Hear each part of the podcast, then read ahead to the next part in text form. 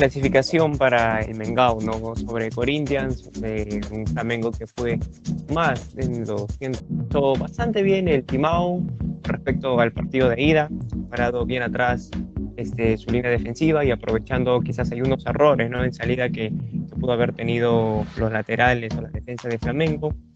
Un William junto a Adson bastante movedizos durante los primeros 15 minutos, pero sin embargo iban pasando los minutos, los dirigidos por, por, por Rival Junior, este, le fueron tomando la mano al partido, se sintieron más cómodos, jugadores como Jordan Rascaeta, como Thiago Maya, como Everton Ribeiro, ¿no? Que, que garantizan una posición de balón bastante buena.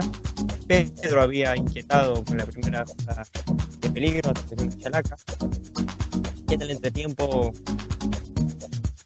Víctor Pereira realiza un cambio ¿no? para arriesgar un poquito más. Ingresó Renato Augusto, que es experimentado, Renato Augusto, papelista por el argentino Justo Vera. Y cuando Corinthians, al igual que en la primera mitad, empezó un poco entusiasta, arremetiendo un poco más ¿no? con la obligación de perder la serie. Eh, jerarquía del uruguayo de Arrascaeta para meter ese primer pase tres dedos todo, prácticamente todo el área y Pedro ¿no? que me parece que siempre supo que el balón iba a llegar ahí y con lo justo por tanto el otro para Flamengo me parece que ese fue uno de los dos golpes creo Corinthians en el partido.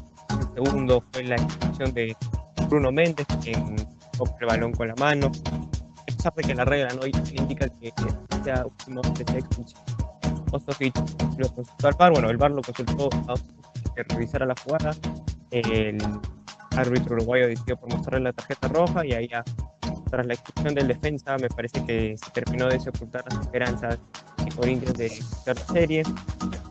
Posterior ingresaron Arturo Vidal, el histórico Diego por el número 10, Everton Soboliña para un poco ya dominar el compromiso que no sufrió a priori Flamengo. Y con esto este Flamengo no este, enfrentará al vencedor de Talleres y Vélez en busca de jugar una nueva Libertadores